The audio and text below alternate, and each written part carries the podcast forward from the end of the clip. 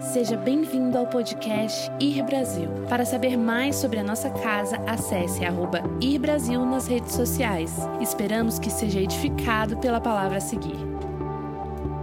Nós estamos aí algumas semanas já falando sobre o fator Cristo, sobre Cristo na história, Cristo nos personagens bíblicos, Cristo no decorrer de todos os fatos da história bíblica. E hoje não vai ser diferente. Hoje nós vamos caminhar para um lugar ainda um pouco mais profundo sobre essa revelação de Jesus expressa através de nós. O objetivo dessa série é redefinir o teu foco. É literalmente focar você na pessoa de Jesus. Hoje existe tanta distração na nossa vida. Nós temos o celular na mão, nós temos programas de televisão, nós temos séries, nós temos tanta coisa que puxa a nossa atenção.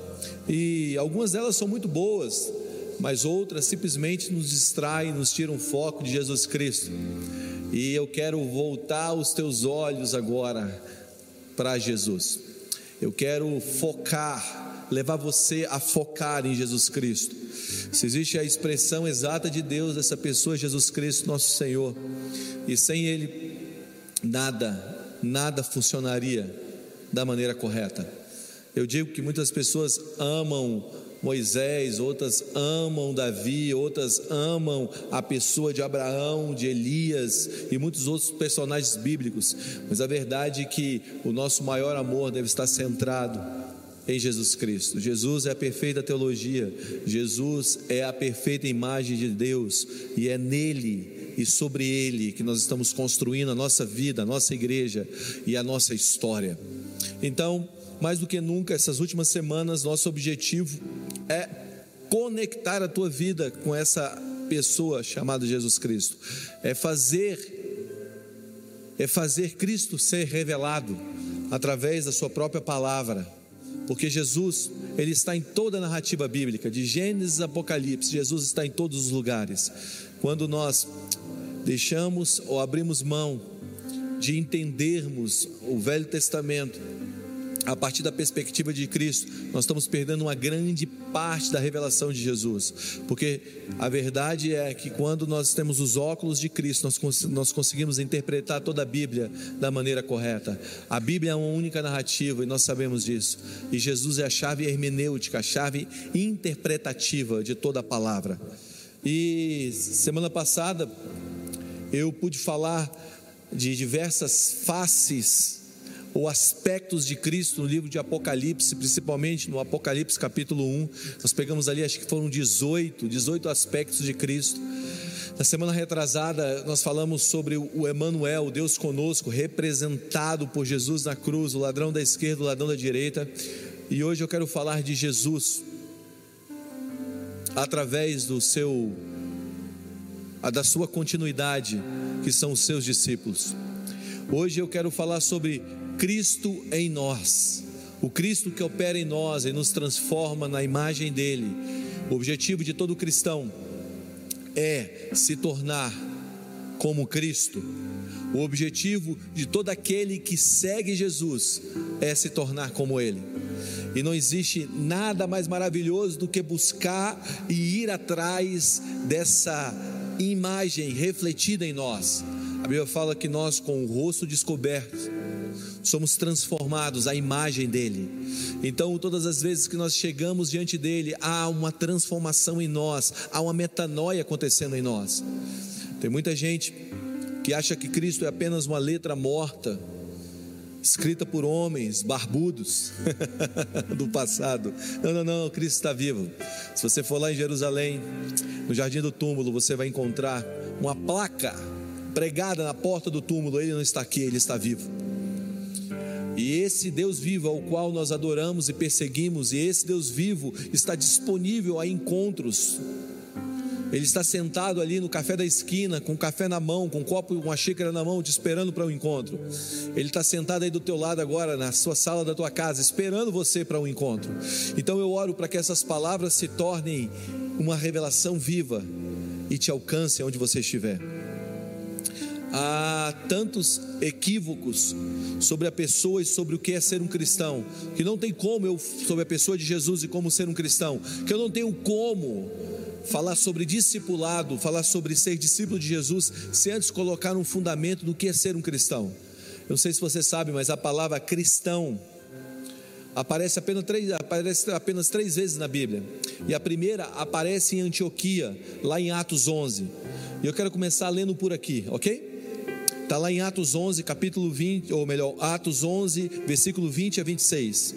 E havia entre eles alguns homens de Chíprios e Sireneses, aos quais entraram em Antioquia, falaram aos gregos e anunciaram o Senhor Jesus.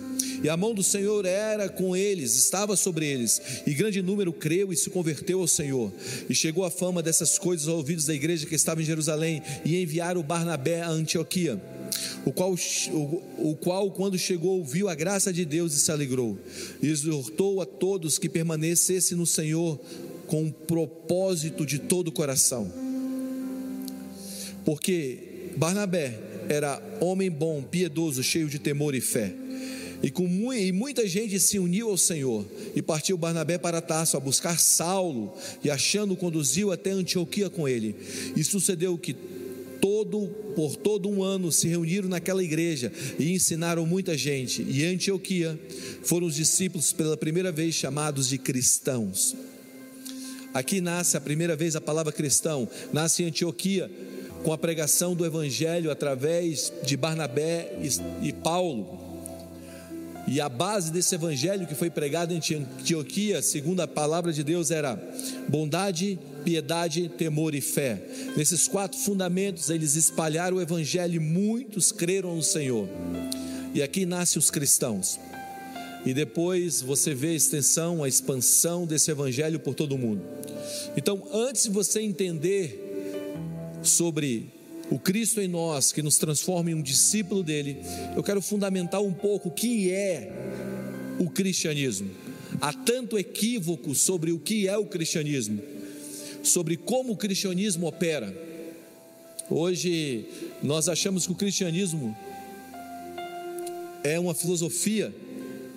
Hoje muitos acham que o cristianismo é uma linha política. Outros acham que o cristianismo é um pensamento sobre ações de um Cristo ou de um homem histórico de dois mil anos atrás, mas é muito mais profundo que isso. Então, eu quero começar dizendo o que não é o cristianismo. Primeiro, o cristianismo não é um credo. Aceitar credos, dogmas ou regras e recitar credos, até o credo apostólico, do início ao fim, decorar alguns versículos bíblicos, isso não te faz um cristão. Claro que a vida cristã tem um dogma, tem um lifestyle. Mesmo assim, você pode recitar todo o credo apostólico e ainda assim não ser um cristão. Você pode saber vários versículos e assim, ainda assim, isso não ser um cristianismo verdadeiro. A melhor prova disso é Tiago 2,19. Tiago 2,19 diz: Tu crês que há um só Deus, fazes bem. Também os demônios o creem e estremecem. Vamos lá. Não adianta você ter todo um credo, você pegar vários versículos, colocar dentro de você, encher a tua mente. Isso é bom, ok? É bom você encher a tua mente de palavra. É bom você encher o teu coração da palavra de Deus.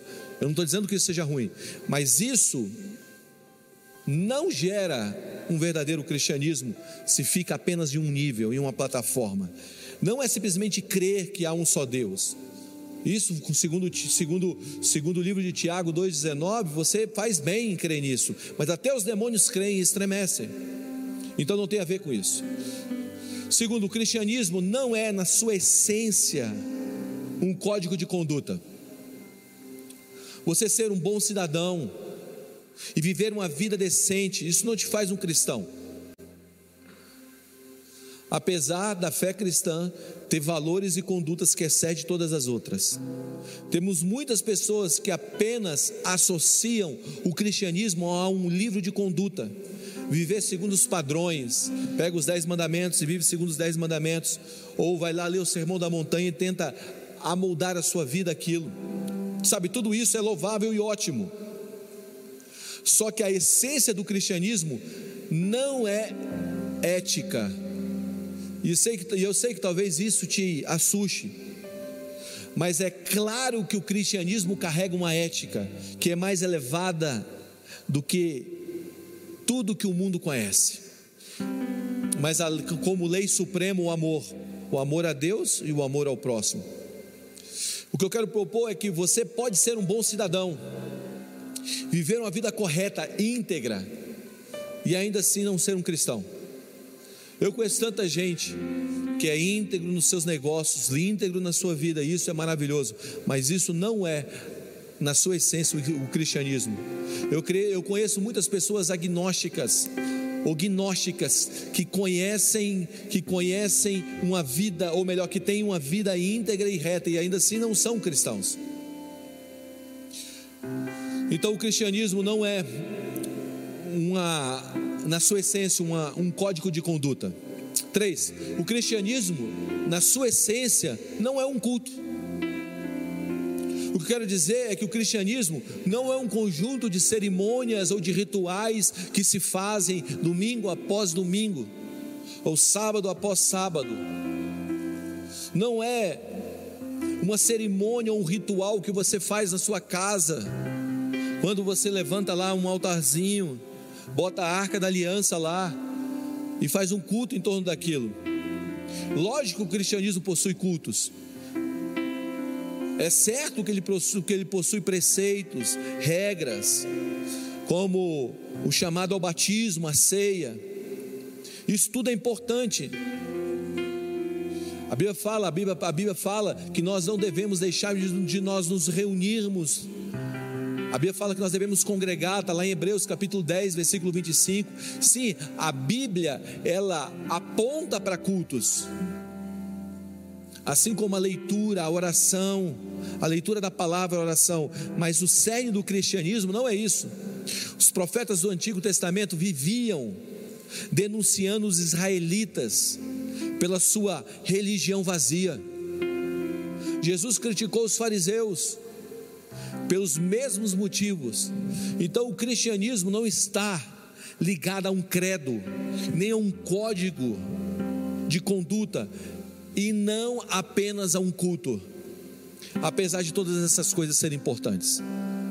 O cristianismo, em sua essência, não é um sistema intelectual, apenas comportamental ou ético, nem cerimonial, e muito menos a junção desses três. Eu sei que talvez isso te assuste mas você pode viver uma vida cumprindo todos os preceitos e ainda assim não seguir a Cristo. Foi assim com o jovem rico. O jovem rico chegou até Jesus e disse: Olha, eu cumpro todos os seus mandamentos, eu estou aqui para poder seguir. Jesus falou assim: Ok, uma coisa te falta, vai lá, vende tudo que tem e me siga. Muitas vezes nós estamos colocando e elevando o cristianismo a uma vida reta e ética, segundo os padrões do tempo presente. O cristianismo é acima disso. A essência do cristianismo está acima disso. Muitas vezes nós estamos levando o entendimento que o cristianismo é apenas você ser um bom cidadão. Você cumprir as leis naturais. Sim, sim, isso é importante, mas o cristianismo, a essência do cristianismo está acima disso. Então a pergunta é: o que é o cristianismo? Se ele não é um credo, se ele não é um código de conduta, se ele não é um código de regras e nem cultos, qual seria a essência do cristianismo? A resposta é simples, mas profunda. O cristianismo é Cristo.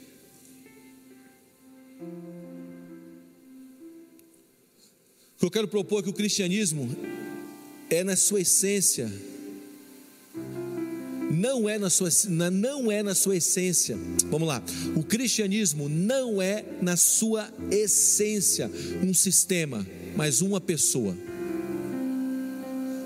E uma relação pessoal com essa pessoa é que nos faz ou que nos torna um cristão. O que eu quero propor é que muitas vezes nós estamos nos relacionando com a conduta cristã sem o verdadeiro Cristo ali.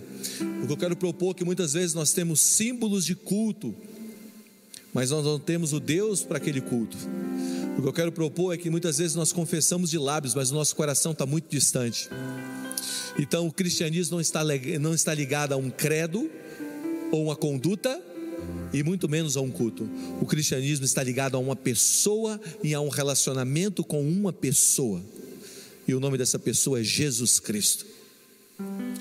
Sem a pessoa de Jesus, as outras coisas não se encaixam. O cristianismo sem Cristo é um quadro sem, ou melhor, é uma moldura sem quadro. Vamos lá. O cristianismo sem Cristo é uma moldura sem, sem quadro, é um carro sem motor, é um corpo sem vida. O apóstolo Paulo coloca isso de uma maneira maestral em Filipenses, quando descreve sobre o cristão que eles se gloriariam em Cristo. Cristo Jesus, não, não na sua carne, mas numa confiança em Cristo Jesus. Por isso, abra comigo agora a tua Bíblia em Filipenses capítulo 3, versículos 7 a 9. Porque aqui eu quero fundamentar a vida cristã e como nós podemos ter uma vida a partir de Cristo. Volto a repetir. Talvez você esteja se relacionando apenas com as regras e não está se relacionando com Cristo. Talvez você esteja se relacionando apenas com uma confissão, um dogma, mas seu coração esteja distante dele. Ou talvez você sente nas cadeiras, liga a televisão nesse tempo e assista um bom culto, mas esse culto é apenas é apenas por um descarrego de consciência, não por uma transformação e muito menos para um encontro com a pessoa de Jesus. Mas Paulo, o apóstolo Paulo, ele descreve de uma maneira maestral em Filipenses capítulo 3, versículos 7 a 9, o que realmente é a essência de um cristão e qual é a essência do cristianismo? Ele diz o seguinte: Mas o que para mim era lucro, passei a considerar perda por causa de Cristo. Mais do que isso, considero tudo como perda, comparado com a suprema grandeza do conhecimento de Cristo Jesus, o meu Senhor, por causa cuja causa perdi todas as coisas, e eu as considero como esterco para poder ganhar Cristo e ser encontrado nele, não tendo a minha própria justiça que procede da lei, mas que vem mediante a fé em Cristo. A justiça que procede de Deus se baseia na fé. Quero ler novamente. Mas o que para mim era lucro, passei a considerar perda por causa de Cristo. Mais do que isso, considero tudo como perda, tudo comparado com a suprema grandeza do conhecimento de Cristo Jesus, meu Senhor, por, causa, por, por cuja causa perdi todas as coisas. Eu as considero como esterco para poder ganhar a Cristo e ser encontrado nele, não tendo a minha própria justiça que procede da lei, mas a que vem mediante a fé em Cristo. A justiça que procede de Deus se baseia na fé. Essa declaração incrível de Paulo nos ensina que, antes de tudo, ser cristão não é um código, não é uma conduta, não é apenas um dogma, um credo e um culto. Ser cristão é começar a pesar o valor do que é importante e do que não é. Então, essa declaração, eu quero dividir essa declaração de Paulo em três partes. A primeira, ter Cristo, ou ser um cristão, é ter Cristo como um amigo, é ter um conhecimento de Deus, não apenas letrado, mas um conhecimento de Deus próximo, íntimo, é ter Cristo como um amigo. Talvez amigo soe muito familiar para você ou de uma maneira distorcida. Mas lá em João capítulo 15, versículo 15, Jesus afirma que não chamava mais os seus discípulos apenas de servos, mas de amigos. E todo o Novo Testamento você vai encontrar o desejo de Jesus de se tornar íntimo dos seus discípulos, puxando eles para perto. Paulo, nesse texto, ele testemunha algo, ele diz o seguinte: pela suprema grandeza do conhecimento de Jesus Cristo, eu abro mão. Não acredito que Paulo está se referindo a um conhecimento intelectual aqui, gente. Eu não acredito que Paulo está dizendo nesse texto quando ele, está, quando ele está se referindo ao conhecimento de Jesus Cristo de uma maneira intelectual. Não, não, não, não. Paulo está dizendo que ele precisa de um conhecimento relacional que ele precisa de um conhecimento próximo. Não é, não é no nível empírico apenas, mas não, é um, é um nível relacional próximo de Jesus Cristo. Nós muitas vezes estamos reduzindo esse relacionamento a um ponto teológico, intelectual, e não a um lugar de amor e de experiência. Você precisa entender algo. O cristianismo se consolida não apenas em um ponto intelectual ou em um ponto teológico, mas ele se fundamenta em uma vida relacional com Jesus, uma vida de amor. Por isso, o próprio Jesus disse que o maior mandamento, o primeiro e grande mandamento seria ou é amar a Deus acima de todas as coisas, com todo o teu entendimento, com toda a tua força, com toda a tua alma. Ele está fundamentando que a vida de um cristão deve ser um relacionamento profundo com Deus, através do amor. Eu conheço muita gente que, que consegue defender a fé cristã de uma maneira maestral mas não tem um pingo de relacionamento profundo com Jesus. Como isso é possível, Guga? Leia os próprios relatos bíblicos e você vai conhecer, como eu disse, uma religião vazia que os próprios fariseus viviam. Viver a partir do amor é um fato. Viver a partir do intelecto pode se tornar uma vida triste. Então a vida cristã tem a ver com dar amor e receber amor. A vida cristã tem a ver com um relacionamento profundo com Jesus, é ser amigo de Jesus. Não apenas ler relatos sobre Jesus, mas estar com Ele. Você sabe, nós sabemos histórias sobre Jesus da sua infância, nós lemos essas, essas histórias, nós lemos histórias de Jesus fazendo milagres, do seu nascimento, da sua morte, da sua, da sua ascensão aos céus, das suas promessas. Mas isso não me faz um íntimo. Conhecer no nível intelectual não me faz um íntimo de Jesus. Realmente nós precisamos dar amor e receber amor dele. Escrever algo. Ler sobre Jesus não significa que você conhece ele. Você já leu sobre, vamos lá, o Trump? Talvez você já leu sobre o presidente americano da atualidade. Você já leu matérias, você já viu vídeos, você já assistiu é, é, é, é, é programas de televisão falando sobre ele. A pergunta é: você já esteve com ele? Há uma diferença entre você ler sobre alguém, você talvez até estudar sobre alguém, você comentar matérias sobre alguém, você recitar as falas de alguém e você ter estado com ele. Provavelmente você nunca teve com o presidente americano. Talvez você nunca esteve próximo dele. A verdade é que tem muita gente que fala sobre Jesus, que recita Jesus, mas nunca trocou amor e recebeu o amor dele. Eu quero dizer para você: cristianismo está ligado em relacionamento, e Deus não quer te chamar, ou Jesus não quer te chamar de um servo, Ele quer te chamar de um amigo. É o convite do cristianismo é para um relacionamento e a maior beleza do evangelho é a possibilidade de um relacionamento com Jesus.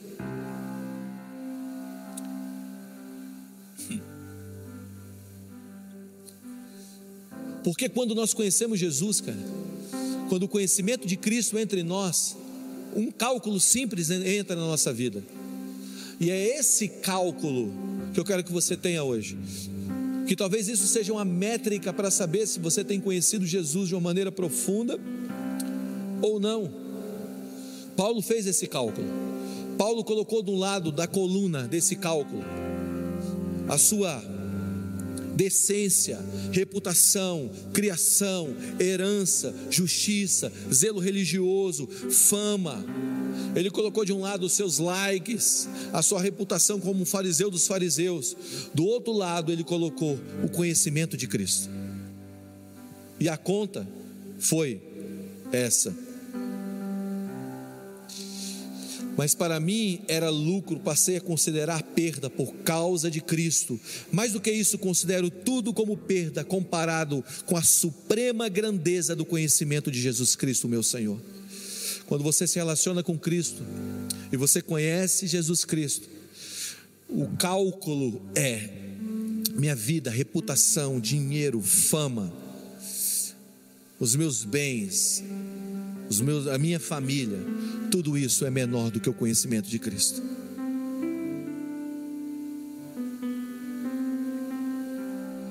Quando eu sei que eu estou me relacionando com Jesus, quando, quando o conhecimento dele se torna maior do que todas as coisas. É a história que eu disse para vocês do jovem rico. O jovem rico chega e fala: Olha, eu tenho todos os seus mandamentos em dia. Jesus falou para ele: Uma coisa te falta. Vai vende tudo que tem e me segue.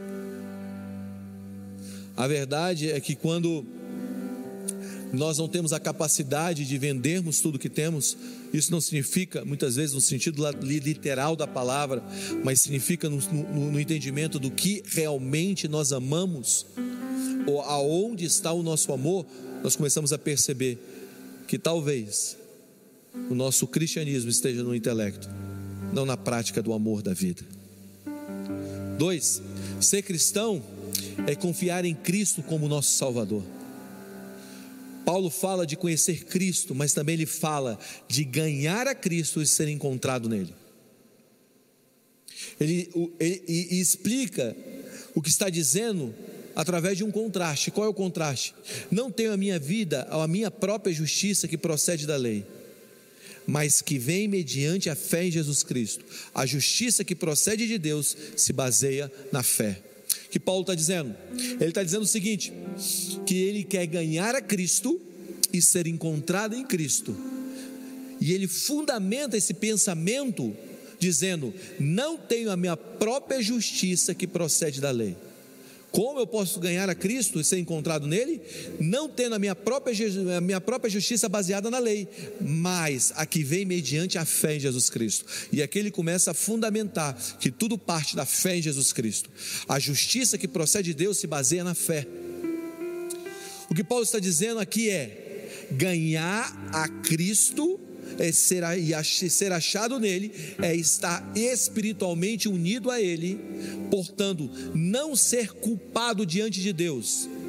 A comparação que Paulo faz é que ele havia confiado em sua própria, ele havia confiado em sua própria justiça baseada na obediência, em vez de ter a postura correta diante de Deus, que é a justiça que justifica baseado na fé.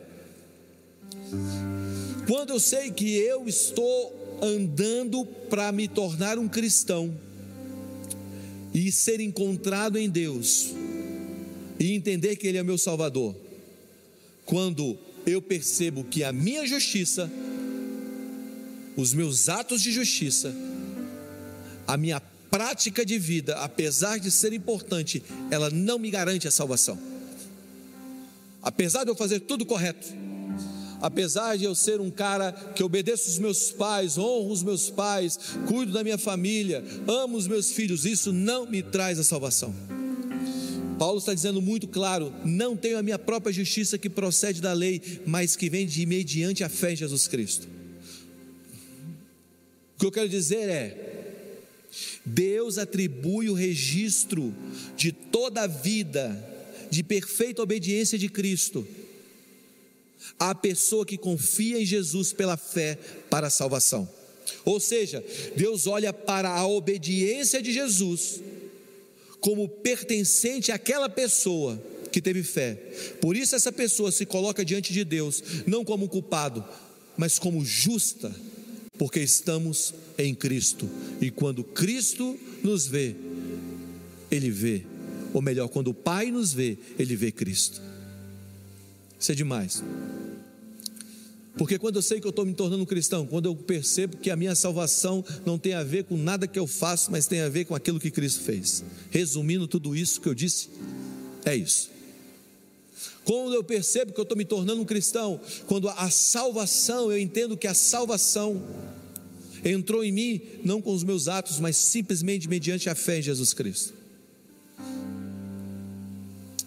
Eu disse isso há umas semanas atrás, mas talvez isso resuma o que eu estou querendo mostrar para vocês nessa noite. Eu me lembro a, que Mara, quando estava grávida da Isabela, tinha uma criança afogando numa piscina e Mara viu aquela criança afogando e ela pulou na piscina para salvar aquela criança.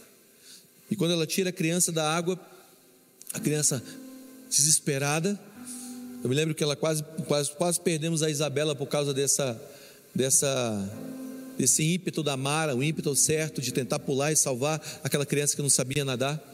Mas eu me lembro quando ela tirou da água aquela criança, aquela criança estava totalmente desesperada, porque ela não tinha nenhuma capacidade de se salvar, porque ela não sabia nadar. Assim somos nós. Nós estamos nadando ou tentando nadar nas águas da vida, nos debatendo, afogando, bebendo água, sabemos que vamos morrer, já tentamos com todo o nosso braço e força chegar na margem, não conseguimos, e de repente alguém pula nessa água, alguém vem esse mundo, alguém abre mão da sua glória dos céus e desce nessas águas escuras e sujas dessa terra, ao qual nós estamos. Ele pula, ele nos tira da água. O nosso rosto de pânico agora se torna em um rosto de gratidão. E começamos a perceber que somos salvos, não pela nossa força, mas por aquele que sabe nadar, aquele que não cometeu o pecado aquele que conseguiu navegar nas águas dessa, na, da existência humana, nas águas do tempo, da vida dessa terra, sem cometer nenhum pecado. E essa pessoa, agora, esse homem, ele tira a sua vida e coloca sobre nós. E é nessa perspectiva que nós começamos a viver. Ser cristão é confiar em Cristo como nosso Salvador. E agora, a vida dele opera em nós. E quando a vida dele opera em nós, significa que ele tomou a nossa vida e nos deu a vida dele. E quando a vida dele opera em nós, os céus olha para nós e não enxerga mais a minha vida, mas enxerga a vida dele operando em mim. E quando tudo isso acontece? Quando eu tenho fé. Fé em quê? Que eu não consigo nadar. Fé em quê? Que eu não consigo chegar na margem. Fé em quê? Em fé que com a minha própria força eu não consigo sair do outro lado. Apesar de ser um homem bom, apesar de criar uma boa família, apesar de ser eticamente correto, não é isso que me dá salvação. É apenas a consciência que eu não consigo nadar. Porque em algum momento da história, apesar de ser eticamente correto, apesar de ser um bom cidadão, apesar de não praticar nenhuma coisa errada, apesar de tentar andar na linha, ainda assim eu caio. E os meus pecados, eles são imputados sobre mim, como alguém que não consegue nadar na jornada da vida. Por isso, só a vida de Deus, só a vida de um homem que não pecou, poderia me levar à vida de justo diante de Deus. Por isso, Deus atribui o registro de toda a vida de perfeita obediência de Cristo. O que, que ele fez? Ele viveu em perfeita obediência todos os seus dias. A Bíblia fala que ele foi tentado em todas as coisas e ainda assim não pecou. A pessoa, então ele atribui essa obediência de Cristo à pessoa que confia em Jesus pela fé para salvar. Ou seja, Deus olha para, para a obediência de Jesus como pertencente àquela pessoa, a mim e a você. Por isso, essa pessoa se coloca diante de Deus, não como culpado. Então, por isso, você entra diante de Deus não como culpado, você entra diante de Deus como justo. Por quê? Porque quando Cristo, quando Deus te vê, Ele vê Cristo. Eu amo isso, gente. Isso é muito claro em Romanos capítulo 10. Deixa eu ler Romanos 10 com você, não estava programado aqui, mas eu quero ler Romanos 10 com você. Ó, Romanos capítulo 10, versículo 1. Diz assim, até o versículo 10: Irmãos, de boa vontade do meu coração, a minha, a minha súplica a Deus a favor deles são para que sejam salvos. porque lhes dou bom testemunho de que eles têm zelo por Deus, porém não com entendimento. Porquanto desconhecem a justiça de Deus e procuram estabelecer a sua própria, não se, sujei, não se sujeitaram a que vem de Deus que por fim da lei, porque o fim da lei é Cristo, para, just, para a justiça de todos aqueles que creem. Ora, Moisés escreveu que o homem que, pratica, que praticar a justiça decorre da lei e viverá por ela, mas a justiça que decorre da fé, assim diz: Não pergunteis ao teu coração, quem subirá aos céus? Isto é, para trazer do alto Cristo ou quem descerá ao abismo, isto é, para levantar Cristo dentre os mortos? Porque se, porque, porque se diz, a palavra está perto de ti, a tua boca e no teu coração. Isto é a palavra da fé que pregamos. Se com a tua boca confessar Jesus Cristo como Senhor e em seu coração crere que Deus ressuscitou dentre os mortos, você está salvo. Porque com o coração se crê para a justiça e com a boca confessa a respeito da salvação. Eu amo isso. Não é a nossa vida, é a vida dele. Ser cristão, então, número um, é ter Cristo como amigo, é ter um relacionamento profundo. Número dois, ser cristão é confiar em Cristo para salvar. E três, ser cristão é ter Jesus, não apenas como Salvador, mas como Senhor. Paulo descreve no final desse versículo, Senhor Jesus, Senhor Jesus o Cristo, o meu Senhor. Olha o que ele diz aqui, vamos ler. E eu os considero como esterco para poder ganhar a Cristo e ser encontrado nele, não tendo minha própria justiça que procede da lei, mas que vem pela fé em Jesus Cristo, a justiça que procede de Jesus do Senhor, se baseia na fé. Quando você volta alguns versículos, você diz assim, você lê isso aqui: mais do que isso, considero tudo como perda para perda comparado com a suprema grandeza do conhecimento de Jesus Cristo, o meu Senhor, por, cal, por cuja causa perdi todas as coisas. Diga, o meu Senhor. Sabe, ser cristão não é só você ser um amigo. Ser cristão não é só você entender sobre a salvação ou confiar na salvação, mas ser cristão, segundo esse texto de Filipenses capítulo 3, é entender que Jesus Cristo é nosso Senhor. O que eu quero propor aqui é algo. A maioria dos problemas que nós passamos na nossa vida não são os problemas, não são problemas em si, mas é um problema de senhorio. Muitas vezes nós passamos de problemas financeiros, mas não tem a ver com problema financeiro, tem a ver com senhorio. Muitas vezes nós passamos problemas familiares, não tem a ver com problema familiar, tem a ver com problema de senhorio. Quem está governando aquilo? O que Deus quer fazer conosco? Para que possamos nos tornar cristãos de verdade? É ter a nossa vida debaixo do senhorio de Jesus. Você pode viver a vida inteira entendendo que Cristo te salva, mas ainda assim não abraçar o senhorio de Jesus. Eu me lembro de Isaías capítulo 6, quando o profeta Isaías é levado diante do trono de Deus, e diante do trono de Deus, ele diz assim: Ai de mim que vou perecendo, porque eu sou um homem de lábios impuros, e moro em meio a um povo de impuros lábios, os meus olhos viram o rei. E ele está ali naquele, naquele momento de encontro com Deus. E a Bíblia fala que um anjo vai ali, pega uma brasa viva da tenaz, toca na boca dele, e agora a palavra dele muda. Mas se você volta uns versículos para trás, você vai encontrar algo que revela o encontro que Isaías teve, a base do encontro que Isaías teve. Diz assim: No ano em que morreu o rei Uzias, eu vi o Senhor assentado sobre o trono. Quando Isaías viu o rei assentado sobre o trono, quando o rei Uzias morreu, isso significa que é uma guerra de senhores. Nós só conseguimos ver o Senhor assentado sobre o trono quando os nossos reis morrem. O que eu quero propor é que o nosso coração é uma fábrica de ídolos. E nós precisamos entender que Deus não vai dividir o senhorio dele com ninguém. Deus é o dono e o Senhor do nosso coração. Ele vai lutar até ter tudo de nós para Ele. E quando nós encontramos o Rei dos Reis, quando o nosso rei morre, quando você vai para Salmo 23, você vai encontrar um, um salmo que é extremamente conhecido, talvez o salmo mais conhecido do mundo é o Salmo 23, e é um salmo de senhorio, Ele fala: O Senhor é o meu pastor e nada me faltará. Aqui nós vemos que a Bíblia não ausenta problemas, porque se você continuar lendo o Salmo 23, você vai ver que tem muitos problemas que acontecem. Você vê uma mesa preparada perante inimigos, você vê uma caminhada no vale da sombra da morte.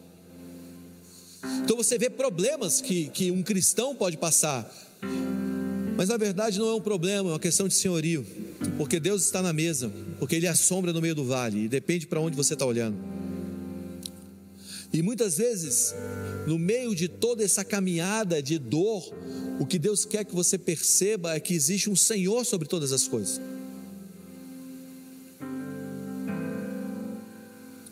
Olhe para Jesus, deixe Ele ser Senhor, porque existe uma revelação de Deus nos campos verdejantes, nas águas tranquilas, que é diferente da revelação do senhorio de Deus no meio da tempestade no meio do vale. Mas Ele quer que você perceba Ele nesses lugares. O Senhor está buscando uma coisa simples, gente, no meio de toda essa fase da nossa vida, que é de montes, que é de vales, que é de tempestades, que é de dias calmos.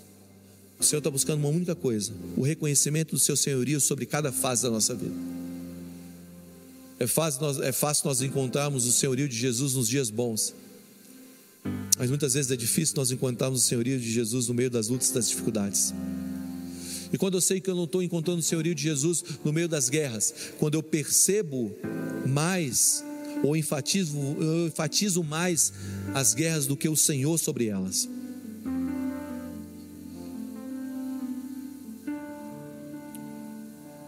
E mais do que isso, quando eu enfatizo mais a minha luta, a minha guerra, ou enfatizo mais a minha força no meio dos problemas, eu estou assumindo a responsabilidade do senhorio sobre a minha vida. Sabe, eu acredito que a guerra, a principal guerra nesse tempo é uma guerra de senhores sobre o nosso coração.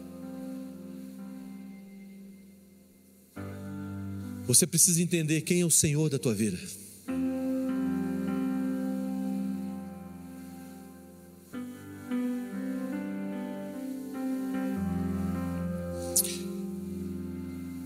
Escute o que eu vou te dizer. Deus quer trazer uma paz sobre você no meio das guerras, das lutas. Deus quer trazer um entendimento que Ele está andando com você no meio de tudo isso. E esse entendimento vai te levar a você viver uma vida de um cristão genuíno no meio de tudo isso. Muitas vezes nós estamos exagerando o problema, os problemas que acontecem na nossa vida, para justificar a nossa, a o nosso medo ou a nossa falta de fé. Muitas vezes nós extremamos as coisas na nossa vida simplesmente para justificar que nós não temos o controle sobre aquilo. Mas existe um Deus que está no controle de todas as coisas. Existe um Deus que está guiando você no meio de todo esse vale. Perceba algo. A guerra do teu coração é uma guerra de senhores, é uma guerra de tronos. Dê a Ele o controle de todas as coisas. Eu me lembro que há uns anos atrás eu eu passei por um por um ataque das trevas. E no meio desse ataque foi um ataque de calúnia em que parece que tudo que a gente tinha construído tinha demolido. E literalmente foi dias amargos, dias de dor. E eu ficava perguntando, Deus, por que o Senhor deixou tudo isso, essas calúnias se levantarem, esses ataques chegarem? Deus, por que você deixou passar por tudo isso? E a única coisa que eu ouvia era um silêncio, um silêncio ensurdecedor. Mas depois eu comecei a perceber que aquele silêncio era a maneira de eu encontrar aquilo que ele já tinha me falado lá atrás. Muitas vezes o silêncio de Deus hoje é para que você relembre das palavras que já foram faladas. Muitas vezes você está buscando uma nova palavra e Deus quer que você se lembre daquela palavra que Ele já disse, porque aquela palavra ela precisa ser Senhor sobre você, Senhor sobre as suas atitudes, Senhor sobre os seus passos. O que eu quero propor é que Deus nunca te enviaria para um lugar sem antes dar uma palavra para você andar no meio daquele lugar. Por isso, guarde a palavra no teu coração. Proteja essa palavra. O silêncio de hoje é para que você se lembre daquilo que já foi falado. Deixe essas palavras serem Senhor, controlar as suas ações nesse exato momento. Eu quero caminhar para encerrar com entendimento. Não é a nossa força, não é um culto apenas, não é apenas um dogma ou uma confissão, não é, não é, gente, apenas uma conduta de vida que me garante um cristianismo verdadeiro e me faz um cristão genuíno. O que me faz um cristão genuíno é um relacionamento profundo com a pessoa de Jesus. É o entendimento na confiança da, do, de Cristo como meu Salvador. E é perceber que Ele é o Senhor sobre tudo que acontece em minha vida.